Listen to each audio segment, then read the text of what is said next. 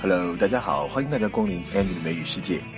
那么今天呢，我们要来看的是第二季的第七集《老友记》，The one where Ross finds out。Ross finds out 什么呢？当然就是发现了 Rachel 对他的感情。在这一集呢，也可以说是《老友记》比较有划时代意义的一集了。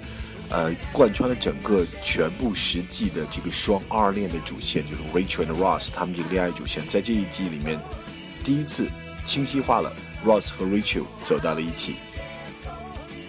首先，我们在第一个对话当中会听到 Chandler 和朋友们在讲自己变胖的事情。那他说了，put on a little weight，put on a little weight，增加了一些重量。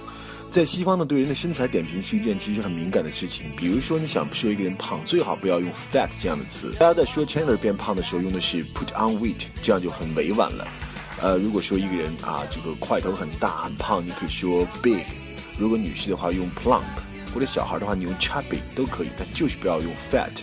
很多的这个外国人给小孩起外号就 fatty，那中文里面都会翻译成叫死胖子，说所以 fat 是一个很不好的词，不要用 fat 来说人胖。Okay, so what is it? Am I hideously unattractive? No, you are not. You are very attractive. You know what? I go through the exact same thing. Every time I put on a little weight, I start questioning everything. Whoa, whoa. I, I, I put on a little weight? Chandler 为了要减肥呢，雇佣了 Monica 当他的健身教练。那 Monica 呢，就是开始了这种魔鬼的训练。Monica 说：“你要做，再做五个仰卧起坐。” Chandler 做不了，Monica 就为了激励他说：“I will flash you。”在这里，flash 的意思是一个美国俚语，就是女生呢秀胸部给人看叫 flash，一个很三俗但是很常见的美国俚语。 On, give me five more. Five more. Five more, and I'll flash you.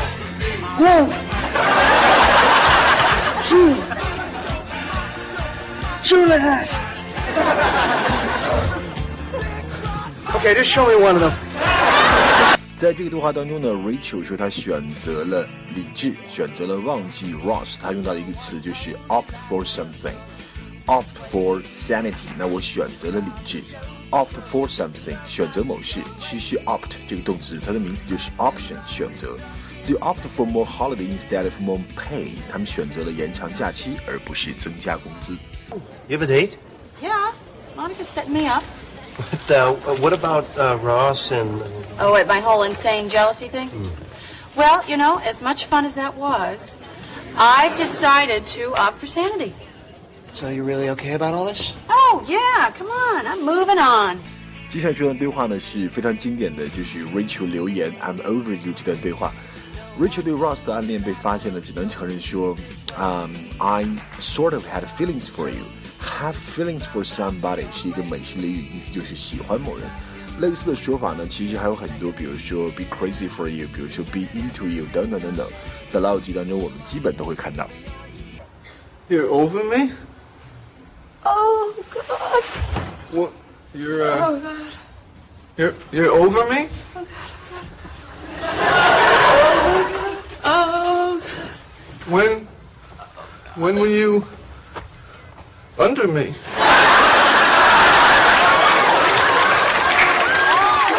Rach, Rachel, do you? I mean, were you uh? What? Okay, okay. Well, basically, lately I've, uh, I've uh, sort of had feelings for you. You've had feelings for me. Yeah, what? So you had feelings for me first? Whoa. Joey 听到了这个 Phoebe 的男朋友啊对她采取的策略，觉得很不可置信，他就说：“Let me get this straight. Let's get this straight. Let me get it straight” 的意思呢，其实有两个，在不同的语境下啊，这个意思不一样。一是说，让我先搞清楚，Let me get it straight. Let me get it straight 就是我就不绕弯子了，我就有话直说了。 Let me get this straight. He got you to beg to sleep with him. He got you to say he never has to call you again. And he got you thinking this is a great idea? Uh-huh.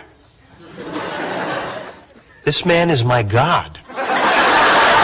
在这个对话当中，我们知道 Ross 在埋怨 Rachel 为什么没有早点对他表白。那 Rachel 反过来埋怨 Ross 为什么你没有早表白？那 Ross 就说 You know, and it's not like I didn't try, Rachel, but things got in the way, got in the way。总有事情在干扰，不是这个事就是那个事耽搁了，things got in the way。 碍事儿了。那如果你要说把碍事儿的事去掉，你可以说 get out of the way，get out of the way。 And how come you never said anything to me? There was never a good time. Right, because you only had a year and we only hung out every night. Not, not, not every night. You know, and, and it's not like I didn't try, Rachel, but the, oh, things got in the way, you know, like, like Italian guys, or ex-fiancés, or, or, or Italian guys.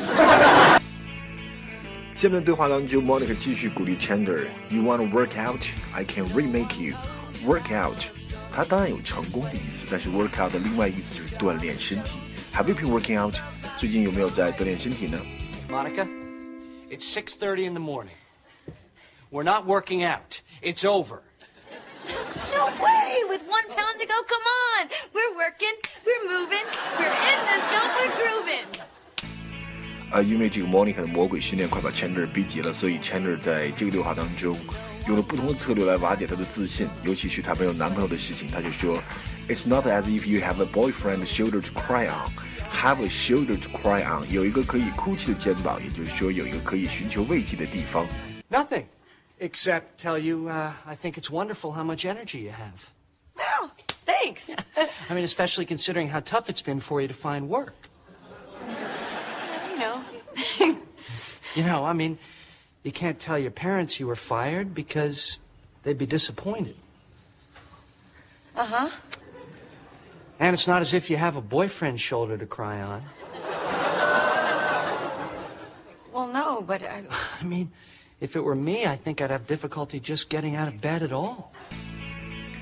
好的，这就是今天的《曼塔老友记》。那么，等待了三十集的这个 R R 恋情呢，在这一集终于有了眉目啊！几度分分合合、纠缠不清的双 R 恋正式开始，老友记呢也就变得越来越精彩了。好，再次感谢大家光临 Andy 的美语世界，我们下期再见。